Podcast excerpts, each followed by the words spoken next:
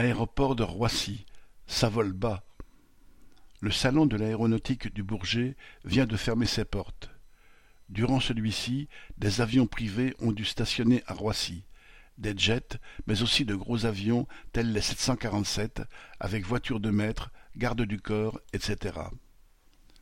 Tout le matériel était à leur disposition vingt-quatre heures sur vingt-quatre, et pas question pour les salariés de les utiliser, il leur était interdit de s'en approcher.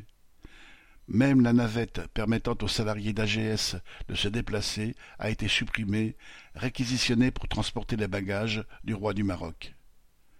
Une façon concrète de montrer que dans leur monde de riches, tout est permis car tout leur est dû. Correspondant Hello.